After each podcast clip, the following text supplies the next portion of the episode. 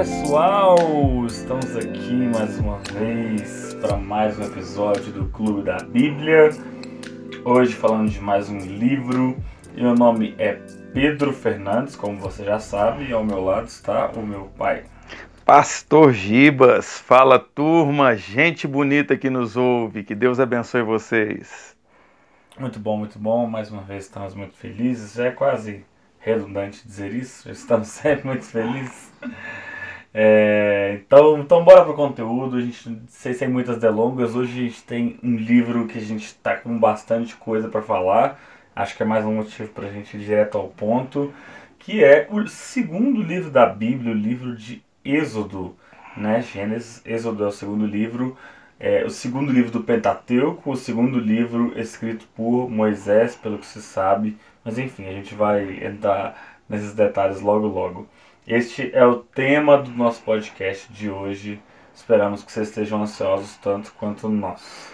Pentateuco? Mas o que é Pentateuco, Pedro? Você deixa o povo doido. Explica pra turma o que é Pentateuco. É, Pentateuco, vamos lá. Pentateuco é, é por, por, dedução, você já consegue deduzir que é, é de, você já consegue dizer que é algo relacionado a cinco, né? Penta, como a gente está acostumado a na linguagem popular, pentacampeonato, penta, pentágono. Pelo menos quem torce para o Cruzeiro está acostumado com essa linguagem, né, Pedro? Olha só, a gente falando disso, falando de time, primeiro podcast, ai, gente.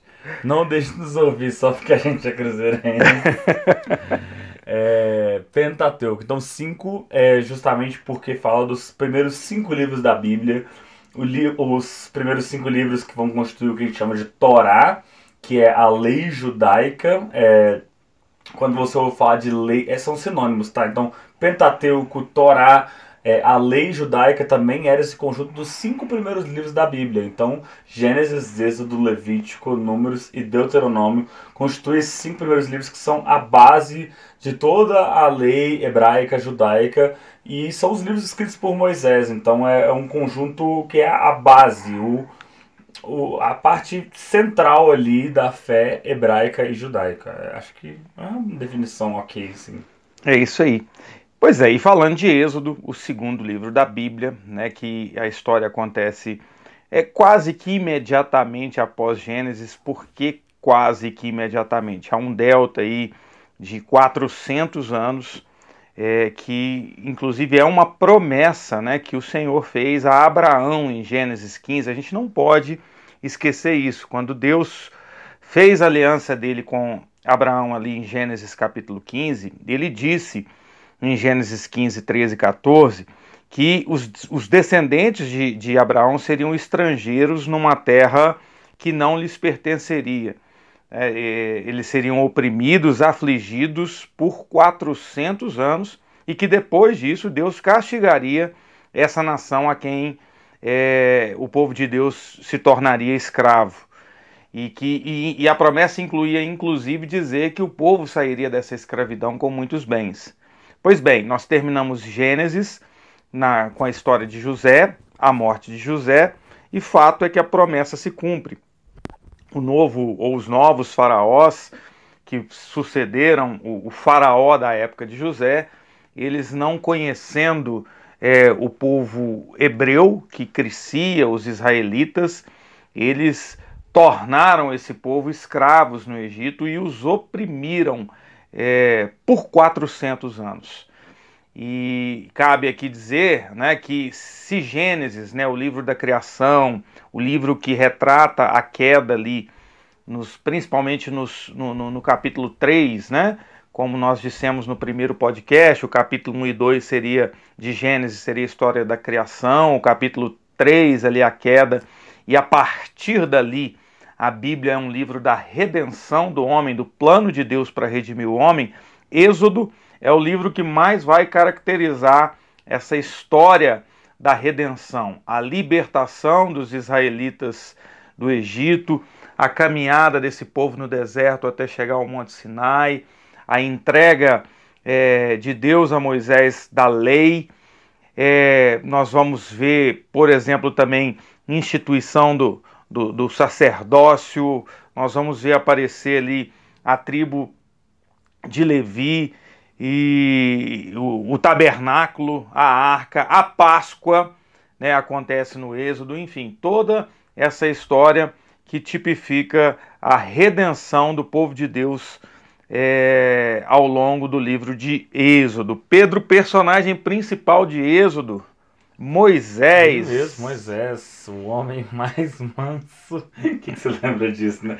O homem mais manso que, é, que, que pisou na terra. Gente, eu vou explicar a piada interna aqui. Piada interna. É porque outro Aviso dia, de piada interna. Outro dia a gente estava. A gente sempre já ouviu falar. Muitas pessoas já leram isso, né? Moisés era o homem mais manso que pisou na terra. Aí outro dia eu, eu tava numa igreja e li, e, e o pregador estava comentando sobre essa, essa frase dizendo que Moisés é o homem mais manso da terra. Essa tá frase está no livro de Números. Está no livro de Números, que também foi escrito por Moisés. E, e aí, aí só, então... só, só, só antes do Pedro concluir a piada interna.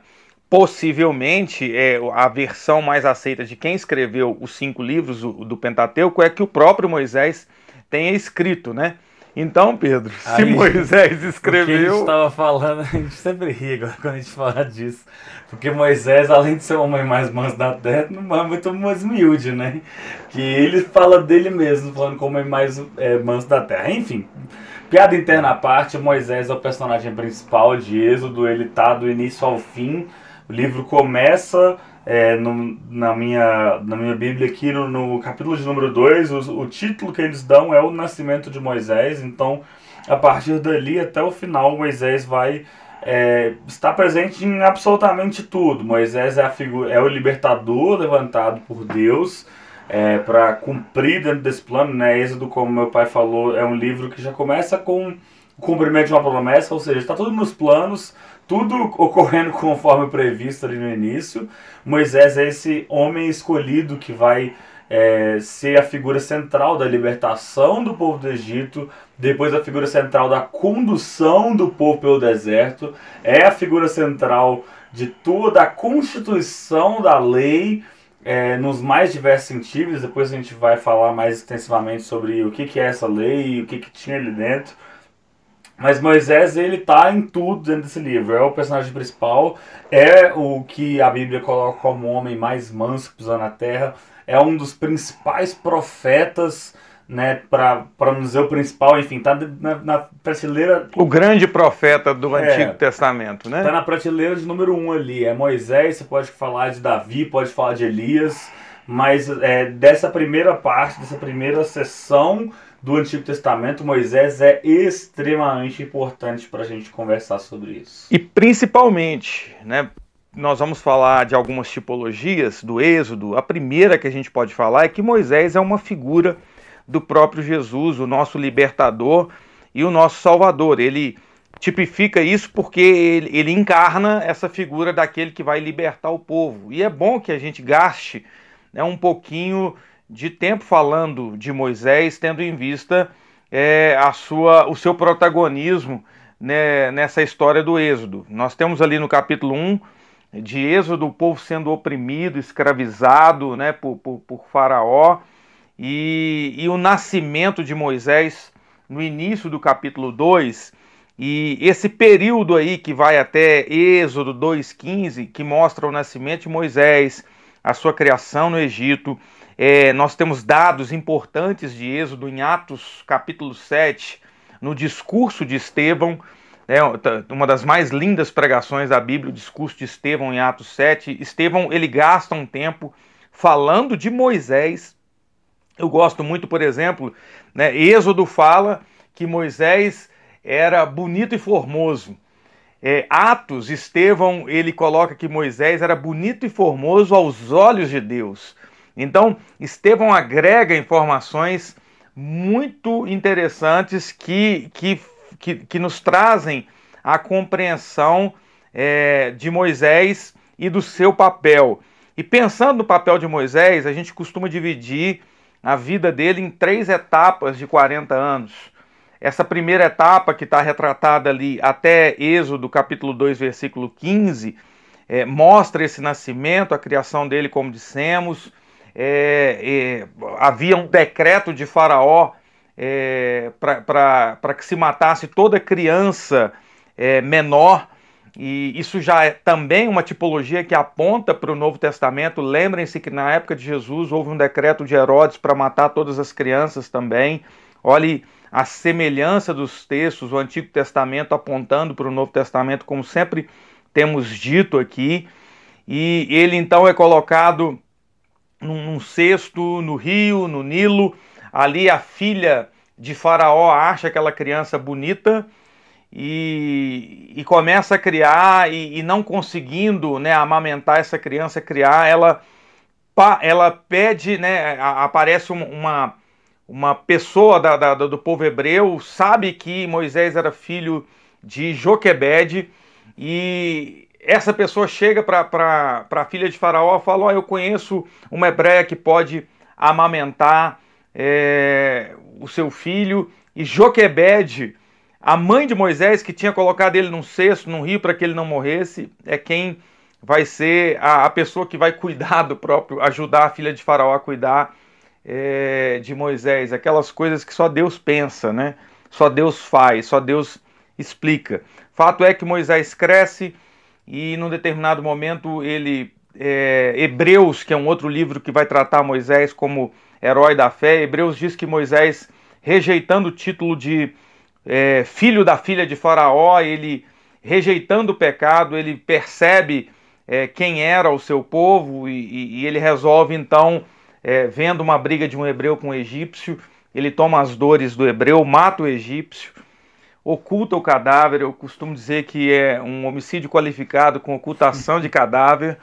É, esse era Moisés. É, é só Deus, gente. É só Deus para redimir o homem. É, a gente tem sempre que lembrar isso aqui. E Moisés depois tem também um atrito com numa briga de dois hebreus que não entendem que ele era é, que, que ele por que, que você está se colocando de juiz diante de nós e ele então foge. É, as, as, histórias conectadas né, nesse sentido que ele assassina o, o, o, o egípcio lá tentando fazer justiça tipo Moisés meio que rejeita essa primeira parte da vida dele, como meu pai falou, é, o que está escrito lá em Hebreus, né, rejeitando ser chamado de filho da filha, então ele deixa para trás uma vida de uma educação muito boa. Se a gente fosse trazer para os dias de hoje, talvez Moisés seria como um imigrante, alguém que tinha tudo para não ser, mas que conseguiu estar tá na melhor universidade do mundo, no centro de tudo ali no Egito, tendo uma educação de primeira linha. Ele deixa isso para lá é, e aí ele, tipo, tentando é, assumir essa função aí, vendo a opressão do povo dele, ele mata um egípcio, só que ele é meio que vira esse homicídio, é, como é que é? Homicídio qualificado com ocultação de cadáver. Se você é advogado e eu falei alguma besteira, você me corrija depois. Você manda pra gente. É, mas esse, depois desse homicídio, esse, esse homicídio, ele é visto, há uma testemunha, a gente deduz que há uma testemunha, porque depois disso um hebreu vai questionar ele, vai, você tá matando, você tá querendo colocar, você quer juiz da gente? O que, que você é da gente? Já que você matou um egípcio, agora quer matar um de nós? Você quer fazer o quê? E enfim, esses, esses dois episódios conectados, porque no primeiro momento ele mata, no segundo, onde ele estaria disposto a tomar alguma ação, ele é interrompido por esse judeu e a partir daí ele fica com medo de como ele foi descoberto ele vai dizer, olha, vão me descobrir, ou eu vou ser preso, eu vou ser... Faraó, é, a Bíblia diz que Faraó, então, ele decide matar Moisés Exatamente. por conta disso, né? Moisés estava correto na, na, linha dele, ele realmente estava em maus lençóis por ter sido descoberto que ele tinha matado um egípcio. E aí tem um trecho curtinho aí de Êxodo 2,16 até o final do capítulo 2, são oito versículos aproximadamente, que diz que Moisés foge para Midian, é, um deserto, e ali ele conhece é, é, duas mulheres, né, vai se casar com uma delas, que é Zípora, filha de Jetro, e ali ele passa um período que, embora esteja apenas em oito versículos, quando a gente é, lê, por isso que eu digo a importância de, de lermos Atos capítulo 7, Estevão vai nos explicar que esse período dura 40 anos. E finalmente, depois desses 40 anos, Deus vai aparecer para Moisés. Aí é importante a gente entender no capítulo 3, quando Deus surge para Moisés no famoso episódio da sarça ardente, quem era Moisés? Moisés era alguém que teve 40 anos, como Pedro disse, na melhor educação do mundo, no Egito, nas melhores, na melhor faculdade do mundo. Se você estudar a história da época, alguns historiadores vão dizer que os melhores esportistas estariam lá, é, mexendo, é, é seja na natação, seja em, em esportes equestres, é, enfim. É, o que eu quero dizer é que esses primeiros 40 anos forjam um homem com o melhor de toda a educação que ele podia ter. E esse segundo período de 40 anos, eu gosto muito de uma versão, quando começa Êxodo capítulo 3, a, a NVI, que eu estou com ela aqui aberta, diz que Moisés pastoreava o rebanho de seu sogro Jetro, que era sacerdote de Midian, e um dia levou o rebanho para o outro lado do deserto. Há uma versão, se não me engano, de uma Bíblia portuguesa que fala que Moisés estava atrás do deserto. Eu costumo dizer que se a coisa no deserto é complicada, embora nós aqui no Brasil talvez não tenhamos tanto essa dimensão, mas a gente vendo colegas que já foram ao deserto, local de absoluta escuridão. É, eu vi recentemente um pregador dizendo que ficou sete dias no deserto e depois ele ficou quase que que sete dias tomando banho para tirar a quantidade de areia que, que, que, que, entrou no cabelo dele, no corpo dele. É, Moisés passou 40 anos atrás do deserto, escondido. E se esses primeiros 40 anos forjaram ele com o melhor né, de toda uma cultura, o segundo, 40, o segundo período de 40 anos é o que a gente chama né, daquele tratamento pessoal que Deus é, nos dá quando ele nos leva para o deserto, quando ele nos ensina coisas que a gente não vai aprender numa faculdade, numa universidade ou tendo uma boa educação. É um, um eco aí da história de Jó, inclusive, que a gente conversou alguns episódios atrás. Jó é, é, é o tipo de, de personagem que exemplifica de forma extrema como o tempo do sofrimento é uma grande escola. E Moisés tem isso esse é o centro da história de Jó, mas é uma parte pequena, mas que a gente precisa lembrar da história de Moisés também. Que também teve seu deserto pessoal, que a gente sabe muito menos do que a gente sabe de Jó. Talvez se a gente tivesse uma descrição é, detalhada, como a gente tem de Jó, a gente saberia também dos sofrimentos de Moisés ali, escondido, tendo seu conhecimento completamente desperdiçado, né? 40 anos de preparação no Egito, quando ele acha que vai fazer alguma coisa, porque ele vai fugir do Midian, depois de, de, tipo assim, de matar um egípcio, ele estava tentando fazer justiça. Parecia que estava tentando colocar em prática aquilo que ele aprendeu nos primeiros 40 anos. E aí ele vai passar por 40 colocando no lixo, colocando de escanteio tudo aquilo que ele aprendeu nos primeiros 40. A, a nossa justiça é, nunca valeu de nada diante de Deus. Né? Ele vai dizer lá para o profeta, é, profeta Isaías que a nossa justiça são como trapos de imundícia diante dele, né? Eu gosto também de um texto no livro de Tiago, capítulo 1, versículo 20, que diz que a nossa ira, ela não opera a justiça de Deus. Deus faz a justiça dele, do jeito dele, no tempo dele, e nada que a gente quiser fazer essa justiça que a gente tem no coração, ah, o senhor tem que fazer isso, fazer aquilo, ou no próprio caso de Moisés, de de eu vou matar, eu vou resolver, não era isso que Deus queria. Deus que Deus então ele ele trata esses 40 anos com Moisés para purificar um homem que Deus precisava para libertar o povo do Egito. Por quê? Porque no final do capítulo 2, um texto lindo, né? A Bíblia diz que o povo gemia de, de aflição devido à opressão, o povo chorava. E, e, a Bíblia diz que Deus ouviu a aflição do seu povo, o clamor do povo chegou aos céus e era exatamente é, o tempo de Deus libertar aquele povo. E é aí que, em Êxodo capítulo 3, quando vai começar o terceiro período de 40 anos da vida de Moisés, que é exatamente o restante do livro do Êxodo, a caminhada pelo deserto, que Deus aparece para esse homem.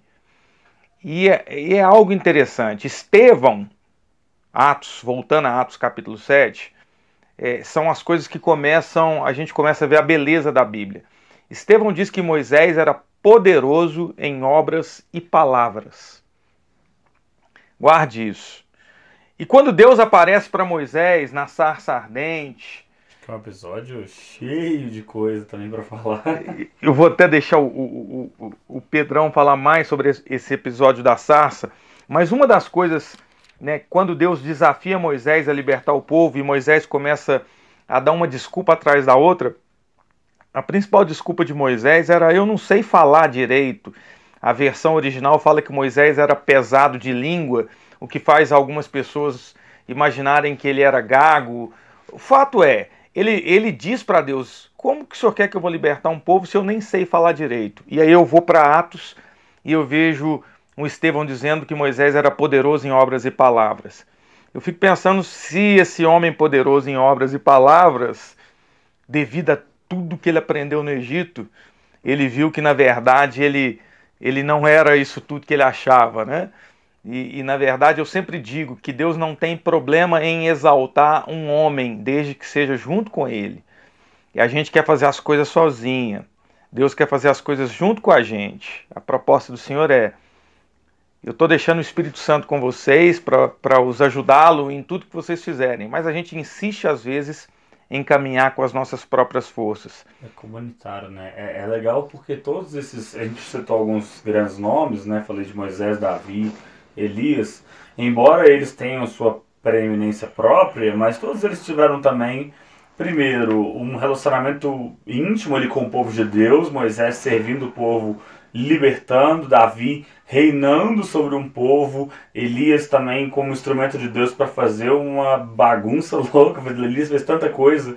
Então era sempre um homem que, como meu pai falou, exaltado é, em cima da missão de Deus em cima de fazer algo para este povo, em, em cima da lógica da comunidade que a gente vê explícita na vida de Jesus, em João 17, falando de um povo que deveria ser um, em, enfim, N situações. É, esse é o momento do chamado de Moisés, em que a gente vê essa questão dele ter esquecido como falava. É, esse, esse capítulo de Êxodo 3 ele é cheio de, de coisas legais para a gente entender. Primeiro, logo no verso 2, a gente vai ver de novo aquela figura do anjo do Senhor com A maiúsculo.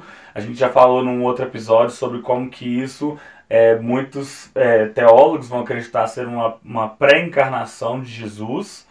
E o próprio, é, essa pré-encarnação de Jesus é quem está fazendo esse convite a Moisés para que ele entre, se envolva numa missão de Deus, na Missio Dei, né, como outro dia estava relembrando desse conceito, a missão de Deus, a lógica de que nenhum homem na Bíblia e nem nós temos uma missão que é desconectada da, do grande plano de Deus. A gente começou o livro de Êxodo falando sobre o cumprimento de uma promessa, e aqui Deus estava convidando Moisés para continuar esse plano. E aí tem um diálogo longo, que cheio de nuances, muito interessante para a gente ver. A gente vai ver Moisés perguntando o nome de Deus, é que é legal a gente entender um pouquinho de hebraico, porque muitas vezes do que a gente ouvia, ouve falar de Deus nesse livro, nessa parte do Pentateuco, o que a gente está lendo em hebraico é o termo Adonai, é o termo genérico para Deus. Seria o nosso Deus com D minúsculo, que a gente usa muito para falar de qualquer Deus. É, aqui, quando Moisés pergunta o nome de Deus, ele está dizendo: tá bom, eu sei que, que você tá, é Deus, mas que, como assim? que é mais? que mais específico você tem? E a gente vai conhecer o nome Yahvé, que a gente chama de Yahvé, Javé, Jeová, Jeová, N variações do nome impronunciável de Deus, porque originalmente eram quatro consoantes. Um tetragrama. Tetragrama. Isso aí é. Tetragrama. é, então, Nesse momento a gente vai conhecer esse nome que na nossa tradução se tornou o Eu Sou. A tradução é, para, nossa, para o nosso idioma no português é, virou esse Eu Sou, mas o que, a, a, diferenciação que acontece no hebraico é justamente essa. Ele está passando, Deus está passando a se revelar de uma forma mais específica, não apenas como um Deus o que seria o nosso Deus com D minúsculo, um Adonai, mas que dentro da Bíblia ele é com D maiúsculo o tempo todo, porque a gente sabe que se refere ao Deus ao nosso Senhor Jesus. É, ele está se revelando de forma mais específica para Moisés e o objetivo de Deus, a gente vai ver isso, um spoiler dos capítulos próximos, é, lá na frente, na verdade, depois da libertação, é que Deus queria se revelar, na verdade, a todo o povo de Israel. O convite ali, lá na frente, para subir ao monte, spoiler total, gente, é, era justamente esse Deus que se revelou a Moisés como Yahvé, como um nome específico, como um Deus que tinha é, o livro de Êxodo vai ilustrar isso maravilhosamente. Um Deus que tinha muitas coisas que eram um jeito dele. É, é o povo que deve servir a Deus de uma forma específica, seguindo uma lei específica, com uma cultura específica, com tudo muito específico. Esse Deus estava se revelando de forma mais específica, não agora apenas a um homem, como foi com Abraão, Isaac e Jacó, mas a todo um povo. É a expansão do povo de Deus. Vamos lembrar lá o que Deus falou com Abraão, né? Por meio de ti abençoarei todas as nações da terra. Deus precisava expandir. Deus estava é, querendo levantar agora não apenas um homem Moisés, mas usar Moisés para levantar toda uma, uma nação. nação. Esse é o convite de, de Deus para Moisés em Êxodo 3, um convite que Moisés apresenta umas trocentas desculpas. Como meu pai falou, ele vai falar que é gago, ele vai falar N coisas. Que não tem capacidade, que não tem condição. Eu amo a última desculpa de Moisés, que é quando ele tava de saco cheio de Deus arrumando solução pros problemas dele. E ele fala assim: ah, tá bom, manda outro então. tipo, não tem mais nada pra falar, não, mas por favor, eu não. E é incrível isso, né? O Deus que quer usar os improváveis, é, aquele que acha que não tem condição, aquele que, que, que não é para mim, né? Deus achou aqui um homem humilde, diferente daquele homem arrogante que tinha feito justiça com as próprias mãos 40 anos antes. O texto que o Pedro diz, quando Moisés pergunta, né? Quando eu chegar diante dos, dos israelitas e lhes disser, o Deus dos seus antepassados me enviou a vocês, e eles me perguntarem qual é o nome deles, o que lhes direi? Êxodo 3,14 diz: Disse Deus a Moisés: Eu sou o que sou. E isto é que você dirá aos israelitas: Eu sou, o eu sou me enviou a vocês. Deus é, é, o, o, se identificando ali, como Pedro disse no original, Jeová, Yahvé, o tetragrama impronunciável é, para aquele povo. E então ali tem um desafio, né? O desafio de Deus para Moisés é: você vai me representar diante de Faraó e, e nós vamos tirar, né, o, o povo do, do Egito é, diante das N desculpas que, que Moisés deu até chegar, como disse o Pedro aqui, ah, manda outro, eu não sei falar, Deus levanta Arão, o irmão mais velho de Moisés, três anos mais velho, para ser o porta-voz. Moisés faria os sinais, milagres e Arão, tá bom Moisés, você não sabe falar, não tem problema. Eu, o seu irmão sabe falar, ele já está vindo para cá. Você vai encontrar para ele, com ele e vocês vão se apresentar diante de Faraó. E aqui, antes da gente caminhar um pouquinho com a história e entrar é, nessa apresentação de, de Moisés e Arão diante de Faraó, eu quero falar um pouquinho, queremos colocar aqui um pouquinho das tipologias que a gente precisa ter na leitura de Êxodo. Não podemos ler o livro simplesmente, literalmente, é, é sempre bom dizer e lembrar, gosto de falar isso sempre que a gente está falando do Antigo Testamento, a gente achar Jesus na história e entender que o Antigo Testamento é sombra do Novo Testamento. Ele aponta para o Novo Testamento. A... É Hebreus, né, vai... Hebreus capítulo 10, se não me engano, vai falar sobre isso.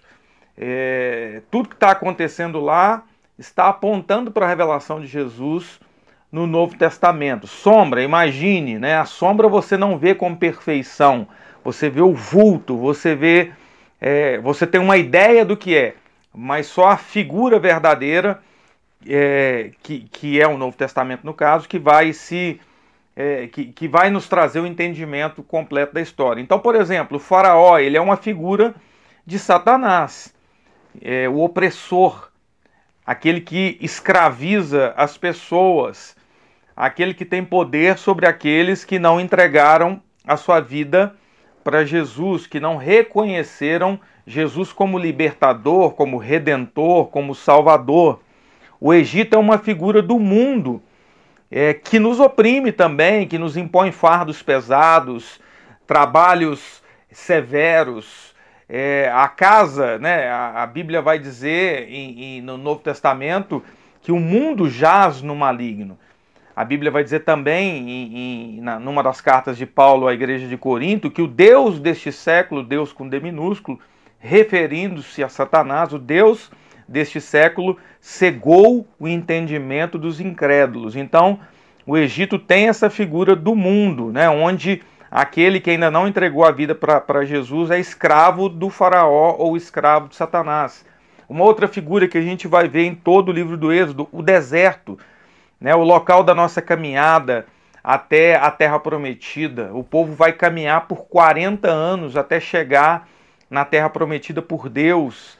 A gente vai falar sobre isso também, mas aqui estamos numa caminhada. Somos peregrinos, estrangeiros. O apóstolo Pedro vai dizer é, sobre isso. A carta de Hebreus vai mostrar que esses homens, né, é, os primeiros patriarcas, eles eram peregrinos estrangeiros e nós somos peregrinos estrangeiros. A nossa pátria, ela não é aqui nessa terra. Aqui estamos de passagem. Vamos para um local muito melhor. Aqueles que entregaram a sua vida para Jesus vão para um local muito melhor e aqui é o nosso deserto, um local cheio de intempéries, de, de, de desafios, de dor, de luta, e nós vamos para um lugar né, onde o Senhor vai enxugar as nossas lágrimas. A nossa esperança é essa, nós vivemos por essa causa. Né? E outra figura, Canaã, né, a terra prometida por Deus, onde o povo chegaria é, depois dessa caminhada, que durou 40 anos, como já dissemos aqui, é nós também, a Canaã é a figura da nossa terra prometida, nossa, nós dissemos, costumamos dizer, né, da, da nossa Canaã celestial.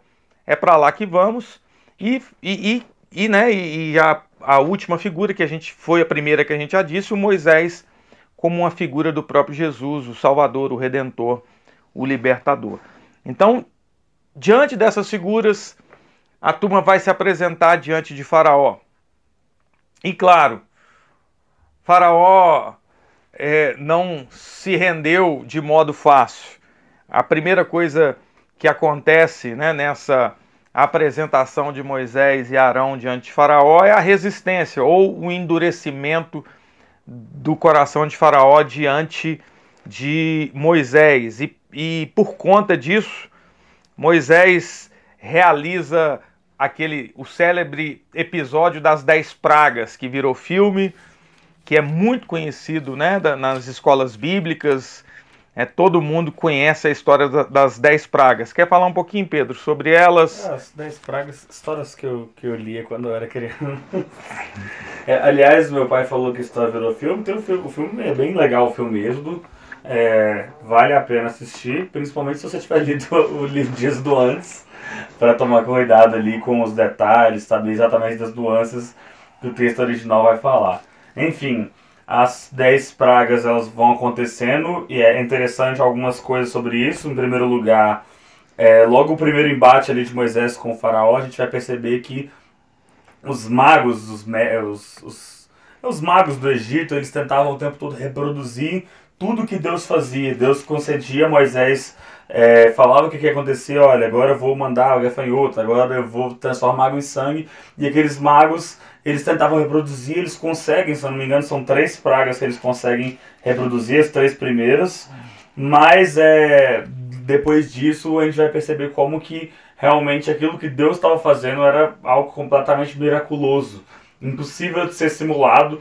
É, você pode questionar, talvez, transformar uma água em sangue, ah, pode ser, sei lá, você pode, se tiver uma imaginação boa, você imagina o que for, mas as coisas vão ficando cada vez mais é, esquisitas, doidas, né? Vai vir rã, vai vir gafanhoto, é, vai vir chuva de granizo, né?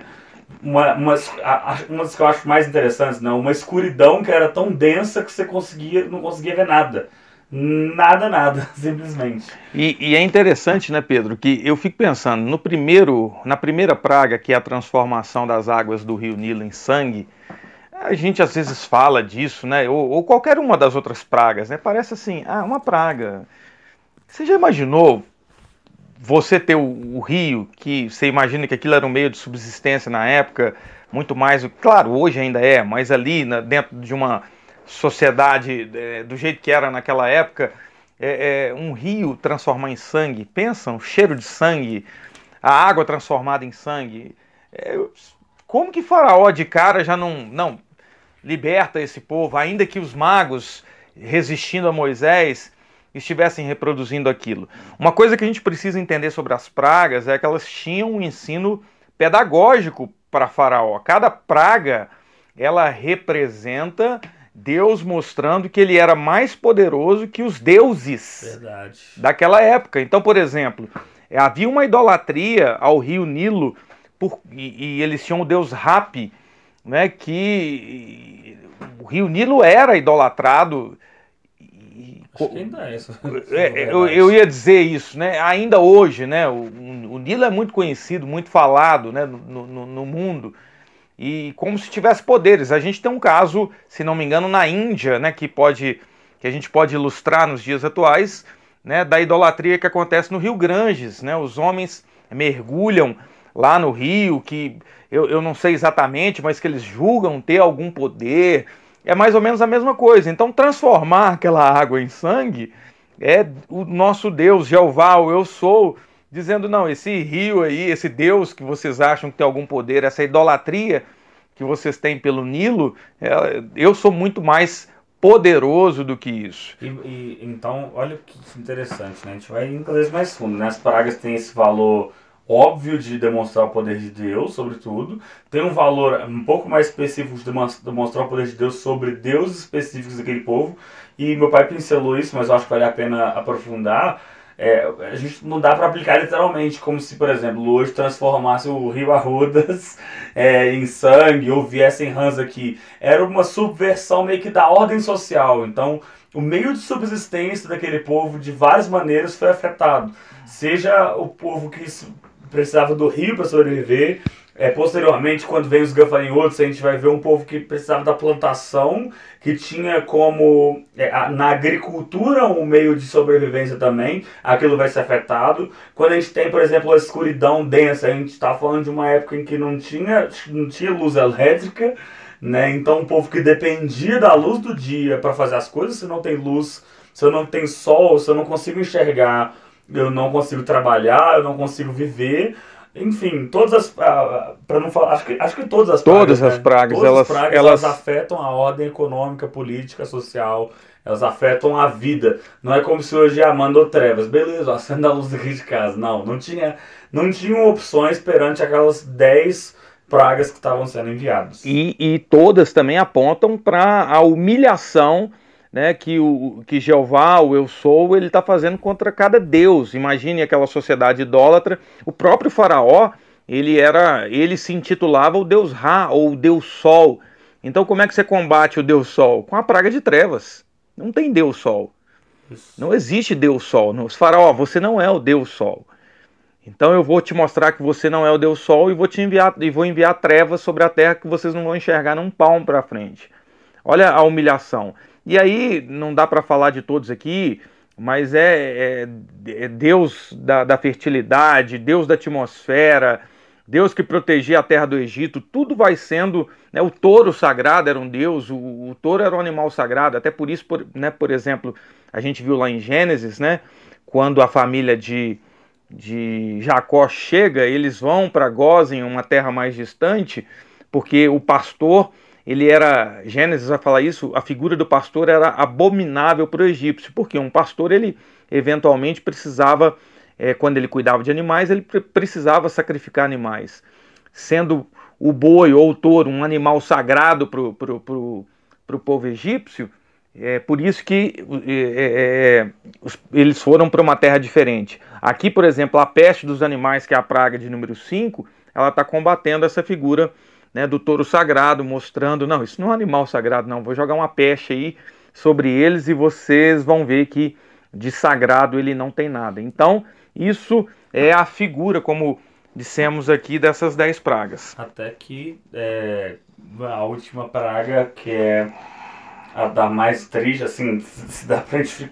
É, é uma história que, embora a gente tipifique faraó como Satanás, você se você, se você conseguir for mais imaginativo, você vai ficando meio triste ali, porque vai tudo destruindo e por fim todos os primogênitos. É a última é, praga, Egito, né? A última praga. Eles são mortos, que é finalmente o momento em que Faraó é, decide, ah, agora vai mesmo, agora podem ir. Também, né, fechando o arco aí, falando mais uma vez de, de questões econômicas, uma cultura em que o filho mais velho ele rapidamente ele tinha participação ali nas atividades familiares, ele ajudava na subsistência.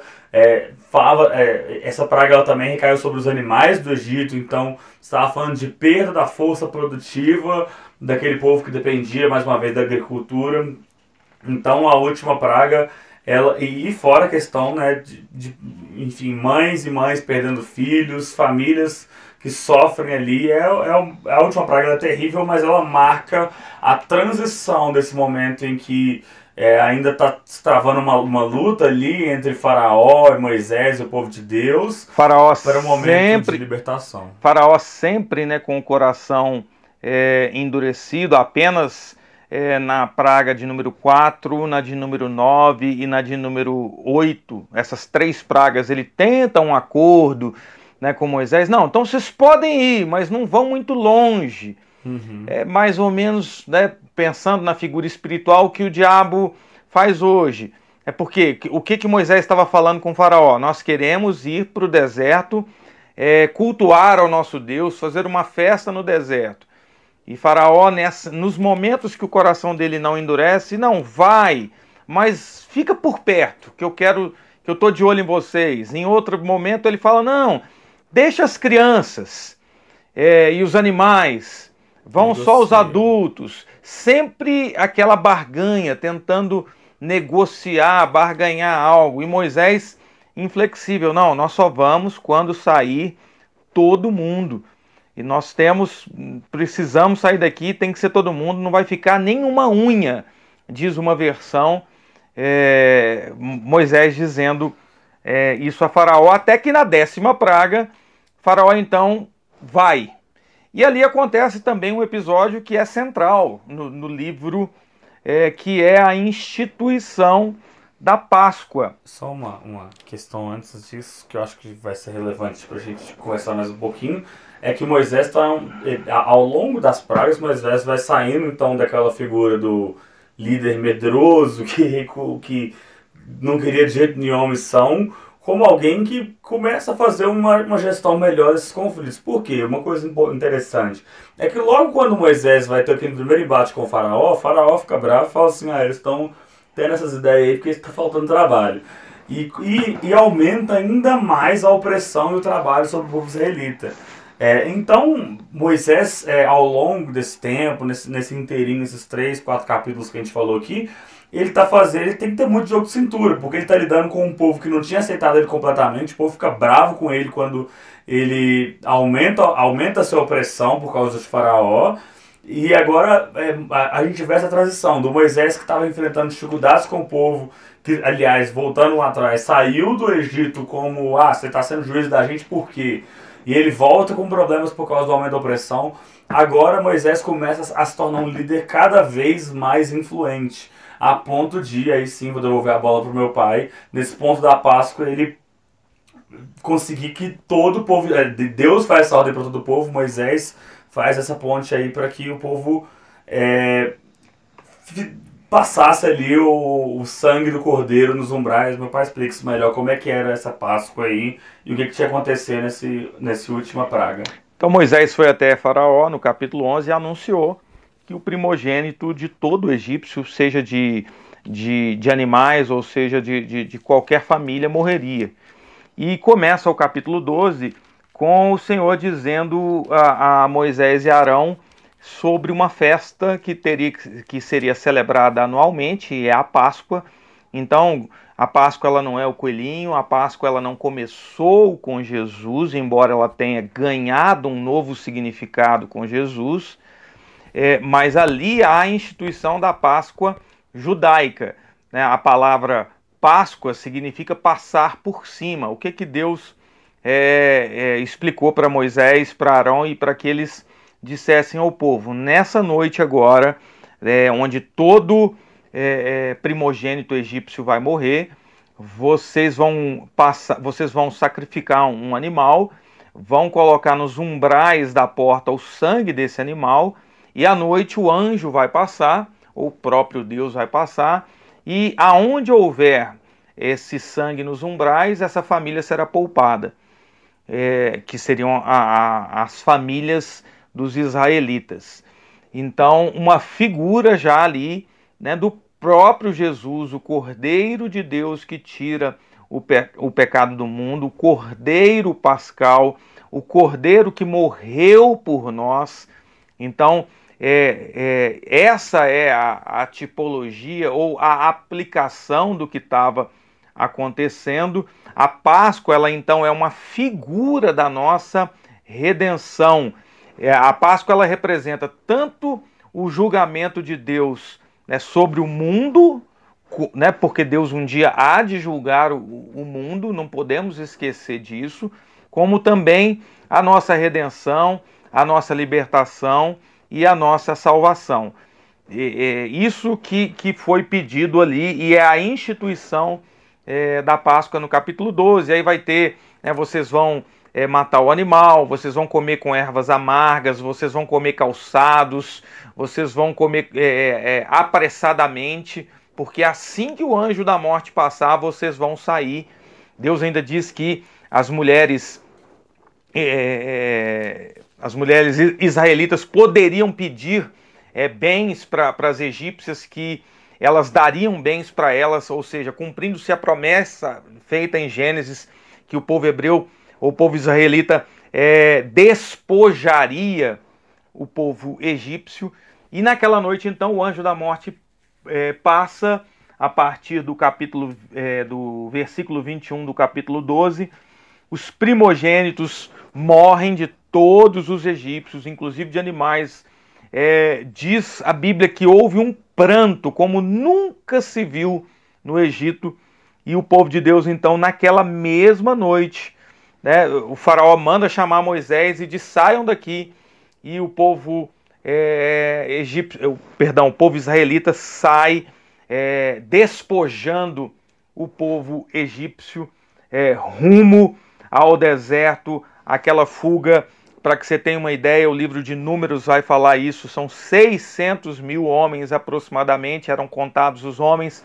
Se a gente fizer uma conta aí econômica aí, né, a gente costuma fazer aí de cinco pessoas por família, né, um homem casado com três filhos, sendo que naquela época era muito comum ter mais filhos, poderiam ser mais. Nós estamos falando de 3 milhões de pessoas saindo ali do Egito é, rumo ao deserto. Então, essa é a instituição da Páscoa. E a partir daí, a gente vai ver o povo que já tinha visto as pragas, é, uma série de milagres, é, é, uma série né, de, de, de milagres através da, das pragas. A gente vai ver agora o povo experimentar novos milagres no deserto.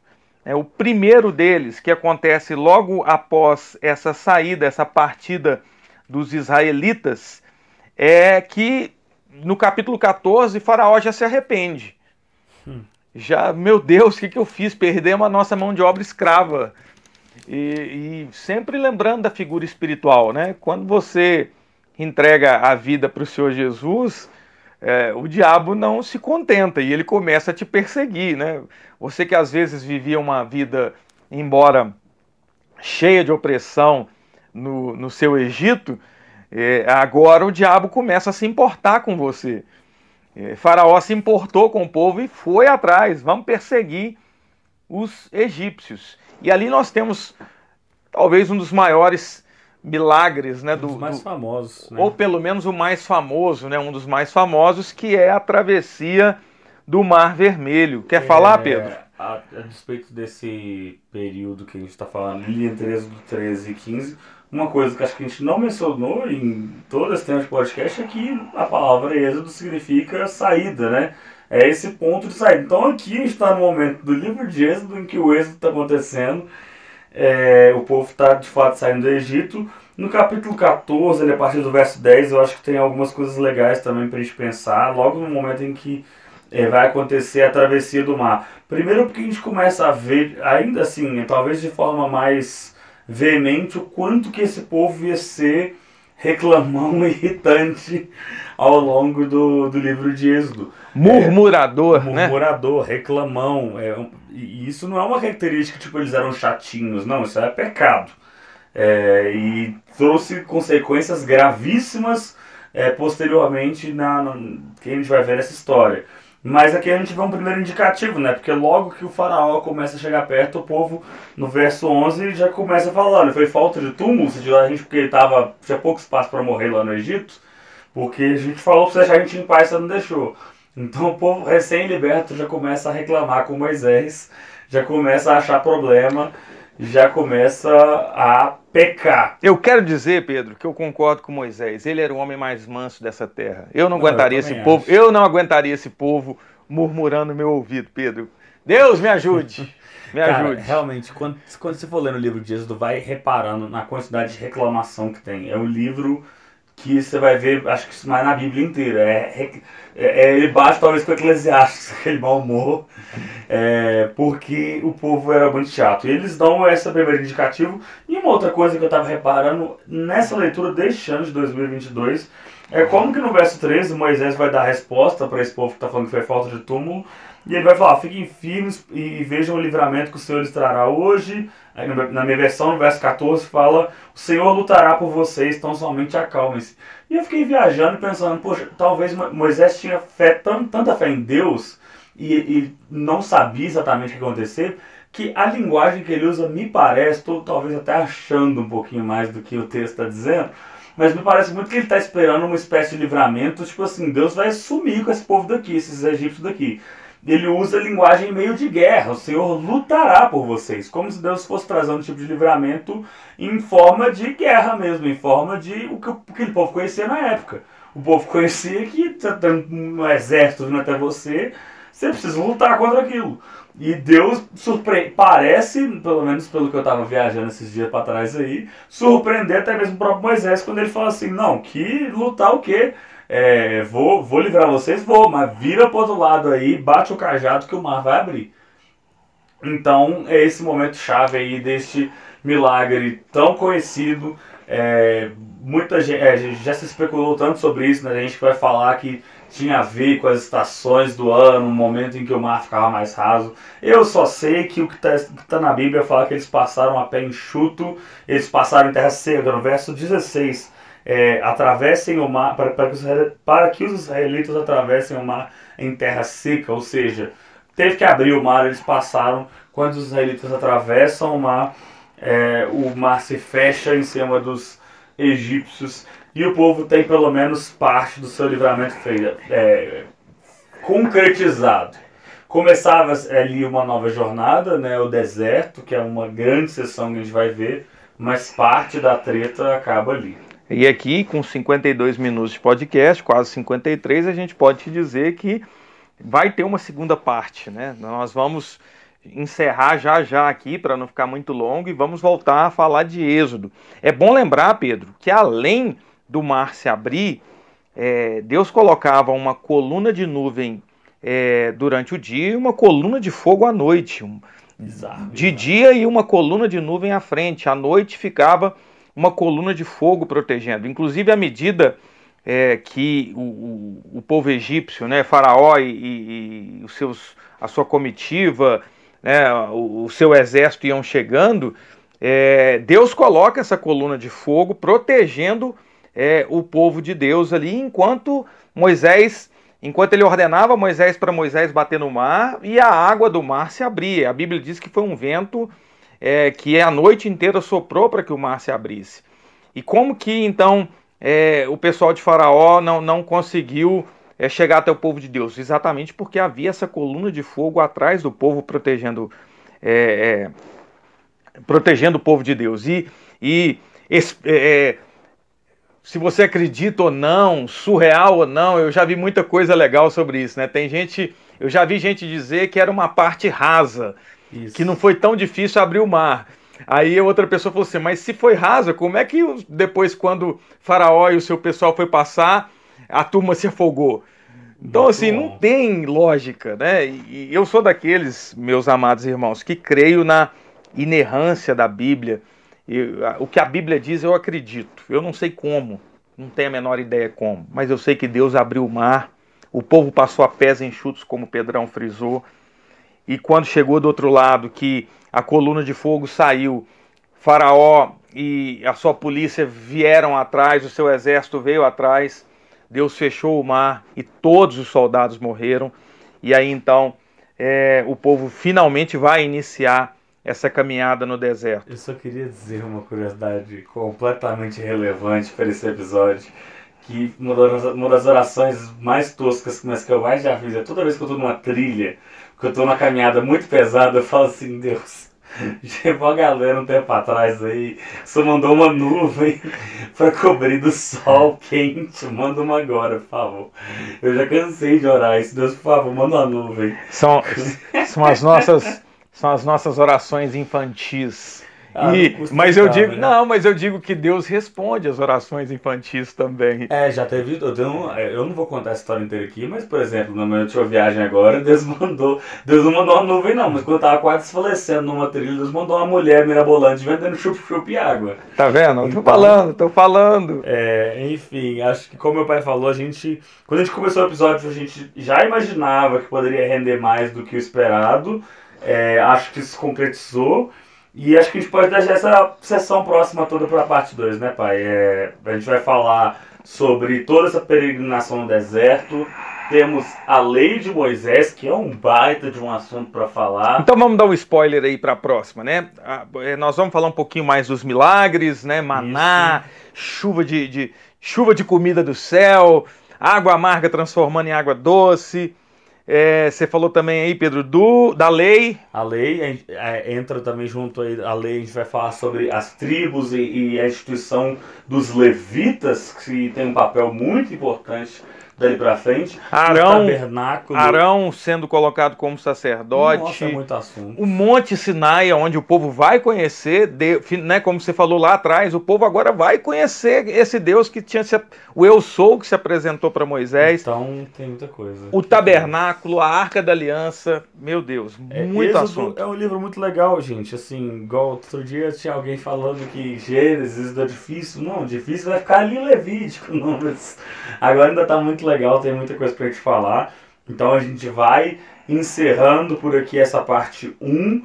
E hoje vai ser igual o filme que você vai ficar ansioso pela segunda parte. Esperamos que você fique ansioso pelo menos uma semaninha aí pra gente falar. Talvez mais, hein? Porque talvez semana que vem a gente grave outro livro e a gente deixa pra ah, outra é. semana.